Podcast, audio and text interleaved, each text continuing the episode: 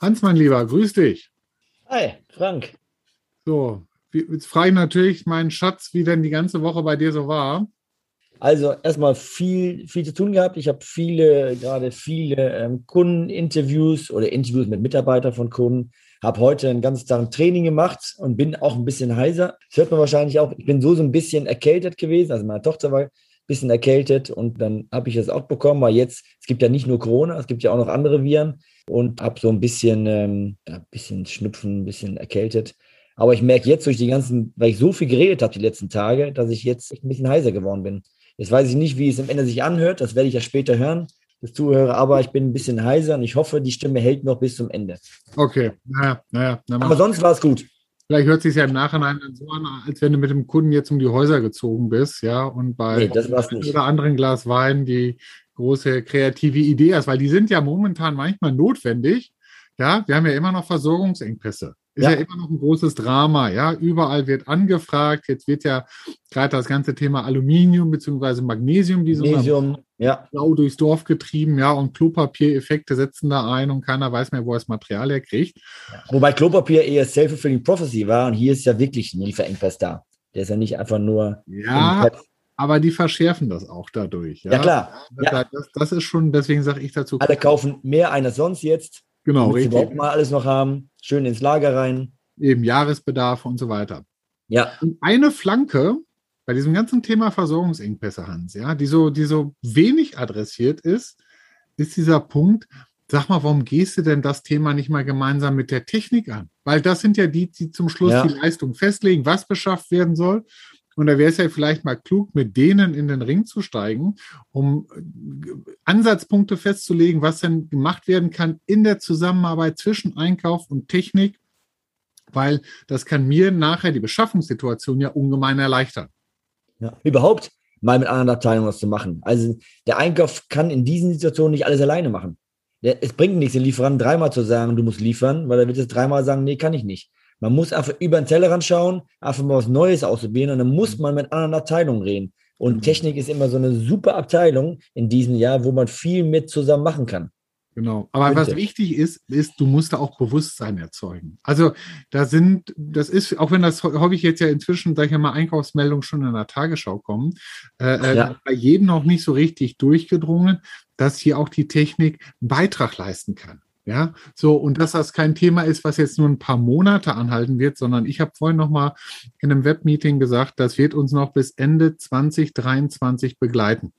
Dieses ganze Thema Engpässe. Und es werden nicht nur Chips sein, sondern es werden noch Warengruppen dazukommen, die wir alle noch nicht vor Augen haben. Ja, vor allem durch Sachen, die aus Asien kommen und Sachen, die jetzt irgendwie mehr verwendet werden. Das glaube ich auch. Also Elektro sowieso wird noch lange dauern. Aber ich glaube auch die Engpass-Situation ist etwas, das länger dauert. Und ich gebe, du hast schon recht, also das Bewusstsein ist noch nicht da. Und die Technik wartet auch nicht darauf, dass wir am Einkauf kommen und sagen, hier Technik, ich, ich brauche mal deine Hilfe. Nee, genau. Weil ich brauche deine Hilfe, heißt, ich muss arbeiten. Genau. Ähm, muss einfach mit denen zusammen sagen, weißt du was? Und auch mal irgendwie ein bisschen, ne, wie du schon gesagt hast, Bewusstsein erzeugen, weil das ist ja nicht unsere Schuld. Also wir sind ja nicht da, wir sind ja nicht schuld, warum es die Engpass-Situation gibt. Äh, und wie du gerade schon gesagt hast, es ist nicht morgen behoben das wird noch eine Zeit lang dauern. Ja. Es wird einfach noch, ähm, ob es jetzt Ende 2023 ist, Ende 2022, es wird auf jeden Fall nicht im Januar ähm, fertig sein. Genau. Und es ist etwas, was nicht einfach so schnaps und alles ist fertig. Ne? Genau. Es, es ist mehr Arbeit für alle und ich sage immer, wenn es mehr Arbeit wird, ja, da hat ja erstmal keiner, keiner Lust drauf und dann muss man manchmal das Thema emotionalisieren und du weißt ja, das mache ich ganz gerne immer mit Sport. Ja, da komme nee. ich immer, immer, ja, ja zufälligerweise. Ja, hast du vielleicht mal gemerkt, ne? Das habe ich, glaube ich, auf einer Präsentation mal gesehen, dass irgendwie Sport drin ist. ja, so, und dann kommt ich gerne mit meinem Beispiel hier von Horst Rubisch und Manny Kals, Manny Flanke, ich Kopf, Tor. Ja, also man muss wie die Technik die Flanken schlagen, damit wir aller Horst Rubisch reinköpfen können ins Tor, damit die Versorgungsengpässe da nicht so schlimm werden. Ja, genau. Und das kann man nicht selber, man kann sich nicht selber eine Flanke zuschicken und dann selber köpfen. Also geht vielleicht schon, äh, aber man braucht eben Spiele, Mitspieler, die einem eben da helfen äh, ja. äh, und die Flanke eben geben. Und die Flanke kann eben die Technik sein, die eben hilft. Genau. Ja. Und das kann so ein Thema sein, dass du einfach diese neuen Wiederbeschaffungszeiten mal ganz klar in die Technik rein kommunizierst. Nach dem Motto, nee, du kriegst die Teile jetzt nicht mehr in sechs Wochen, wir brauchen inzwischen 20 Wochen, weil damit die Technik einfach von der Seite her solche Sachen dann früher aufgibt. Ja, die machen eine Stückliste und bevor die ja eben, ist ja so, gerade beim Maschinenbau, die machen eine neue Anlage, machen eine Stückliste und dann, wenn die alles fertig haben, sagen sie so, jetzt kann ich schön reingeben, alles ist freigegeben, Zeichnung ist da. Äh, und das sollten ja nicht eben fünf Wochen vorher machen, sondern wenn die Wiederbeschauungszeit eben für irgendwas ist, Antriebe, was auch immer, eben 20 Wochen, dann sollte man das frühzeitig machen. Und wenn die das nicht wissen, dann machen die es nicht und dann gibt es Diskussionen. Genau, richtig. Und das ist dann einfach wieder von Einkaufsseite da rein zu kommunizieren, nach dem Motto, hier beachtet das so, ich sage immer, hebt das farblich hervor, mach's rot, sonst merkt es keiner. Von der Seite, das ist ein kluger Ansatz. Oder ja. aber, manchmal sind ja so, so, Lösungen auch entstanden, die, wo du denkst, naja, da hat sich der, der Techniker in sich selber verliebt, äh, wo der was ganz Tolles und Individuelles ausgelegt hat. Und das ist momentan in Zeiten von Versorgungsengpässen natürlich tödlich. Ja. ja da sage ich, nee, guck, dass du auf Normbau rein zurückgreifst, ja, auf Standardsortiment, was er liefert. Oh, Standard, das, das S-Wort für, für die Technik, was sie natürlich nicht mögen. Standardisieren ist ja nicht so der, ne, worauf die warten. Die sind ja eher die kreativen Köpfen, die eben was Neues machen, neues Material, neue Oberfläche, ja. ein bisschen hier ändern, ein bisschen da ändern. Ja, sicher, ja. gar keine Frage. Aber, aber in den aktuellen Zeiten, ja, schlecht hilft das null weiter. Und, und ich sage immer, gemäß dem Höhner-Song, wenn nicht jetzt, wann dann, ja, könnte ich jetzt Standardisierungsprojekte angreifen, weil jetzt wird es ja. ganz klar, dass das nicht nur einen Kosteneffekt hat, also du kannst ja mit Standardisierung auch Kosten sparen, sondern ja. dass es einfach nochmal diesen wahnsinnigen Vorteil hat dahingehend, dass ich Mengen vorbestellen kann. Ich habe es ja standardisiert.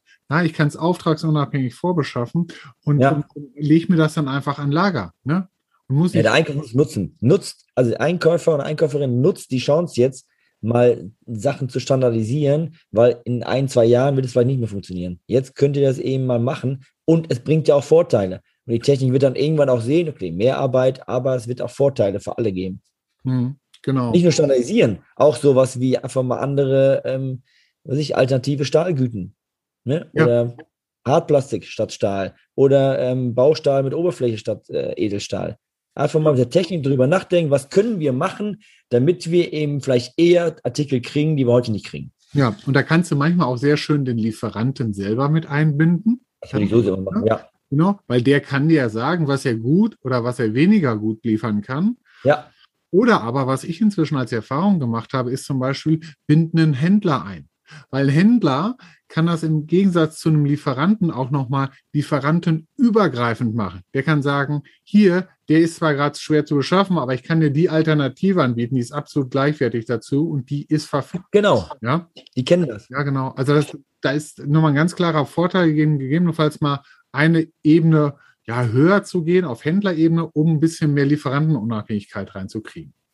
Ja, ja, das, das merke ich immer. Es gibt immer so, auch wenn so Hilfs- und Triebstoffe, die ja auch nicht mehr ganz so gut zu kriegen sind, da gibt es auch so viele Alternativen, die eben keiner geprüft hat vorher. Ähm, und heute müssen die es einfach machen. Oder wie gesagt, Dreh- und Frästeile, die, wo es auch andere Lieferanten gibt. Oder was, was auch immer. Elektroteile. Ja, genau. Weißt du, was jetzt der neueste Engpass werden soll? Wo du gerade die Hilfs- und Betriebsstoffe ansprichst? Ja, ich kann es dir sagen. Und zwar habe ich gestern für meine Töchter haben wir Weihnachtsgeschenke kaufen wollen und haben gesehen, Schleich, das ist jetzt keine Schleichwerbung, aber Schleichpferdchen, oh, die gibt es ja gar nicht mehr, die wir haben wollen. Lego, oh, die kriegen wir ja gar nicht mehr, die wir haben wollen. Mhm. Also mussten wir dann über Amazon haben wir es irgendwie noch bekommen, aber ein Teil mussten wir einfach sagen, schade, gibt es nicht. Ja. Also selbst normale Weihnachtsgeschenke, wo man denkt, die gibt es ja immer, die gibt es auch nicht mehr. Ja, nee, Hans, ich wollte auf was ganz anderes hinaus, betrifft uns aber beide auch.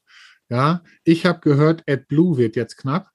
Ah, das ja. habe ich auch gelesen. Ja. So, und das heißt, wir müssen jetzt hier mit dem Podcast langsam Ende machen, weil ich muss noch mal einmal zur Tankstelle fahren, damit ich in den nächsten Wochen Auto fahren kann. Ja, ich habe gestern habe ich hier habe ich das auch gemacht. Aber das Dumme ist, da stand dann in den Artikel, ja, die ganzen LKW-Fahrer blasen dann viel mehr CO2 und die für die arme Luft. Ich sehe die arme Luft. Ich kann darf gar nicht starten. Also wenn ich kein AdBlue mehr habe, startet mein Motor gar nicht. Ja, ja. Da kann ich also, überhaupt nicht fahren. Also Hans, ich. wir müssen den Podcast jetzt beenden hier. Ich muss los zur Tankstelle. Also, bis dann, ne? So schnell? So schnell. Ja. Tschüss. Deswegen ist ein, ein super Thema. Ja, ich äh, dann renn mal schnell raus zu deinem Auto, tank mal schnell ähm, AdBlue. Äh, und ach ja, ein Tipp: tanken, nicht einen Kanister holen. Kanister kostet 1,30 Euro pro Liter. Ein AdBlue beim Tanken 70 Cent oder 80. Du wirst, weißt auch, ich bin Einkäufer, das weiß ich schon. Also, ja. bis dann. Also, bis dann. Tschüss. Tschüss. Thank you.